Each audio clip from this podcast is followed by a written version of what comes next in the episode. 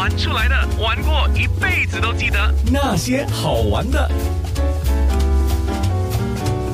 那些好玩的，玩的花样可以很多，但是你要玩的开心又玩的有意义的话，这个你可以一起来参与。膳食递送，这是大巴窑的家居护理中心，大牌一七三第一项。触爱家居护理中心的经理 Sam，膳食递送英文是放 Meals on Wheels。膳食递送的服务对象就是一些体弱的年长者，因为他们可能有一些身体不舒服，或者有一些建筑机构的那些障碍，然后他们不能出去买食物或者去购买那些食材，所以就让我们递送那个餐食到他们的家中。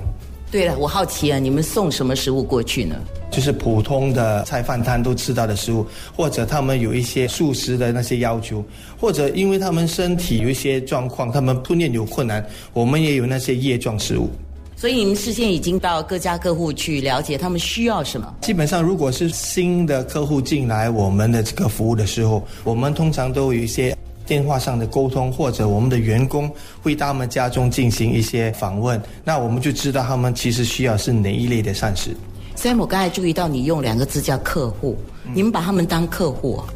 对，因为我们不把它当作是老人或者是年长者，我们会把他们当作客户一起来服务。我们不会因为他们可能比较弱势的一群而提供一些好像特别的一个字眼了，那我们就把他们当做是客户来，就是你们服务的对象，对我们服务的对象。独居老人居多是吗？独居老人居多，不过现在因为人口老化的趋势越来越上升，我们也有一些年老的夫妇住在一起的，也就是因为他们也是可能身体的状况不好，也不能出出门去买食物，所以我们也有这些服务对象。所以等于是你们定期的上门去找他们玩咯。对，我们定期上门找他们，而且我们要定期的让更多的人上门找他们玩，所以义工在这一环是非常的重要的。好玩吗？我我相信是好玩的，因为在二零一七年里面，我们就大概有六千名义工，每天为我们五百名的客户服务。对我们每天需要送大概五百个客户，因为有的是老人家住在一起吧，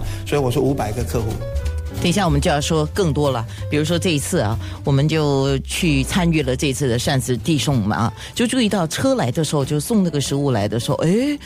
在一个小房间里面，好像很多编号，那个编号到底是什么？有 T S three 啊，T S four 啊，就像刚才说的，它有午餐、晚餐嘛，而且他们还有一个名单等等，呃，都是很有秩序的在做这个事情啊。我们会有一个视频，你等下可以在面部上看到那个视频，就是 Facebook dot com slash 九六三好 FM dot a n n a。那些好玩的。九六三好 FM。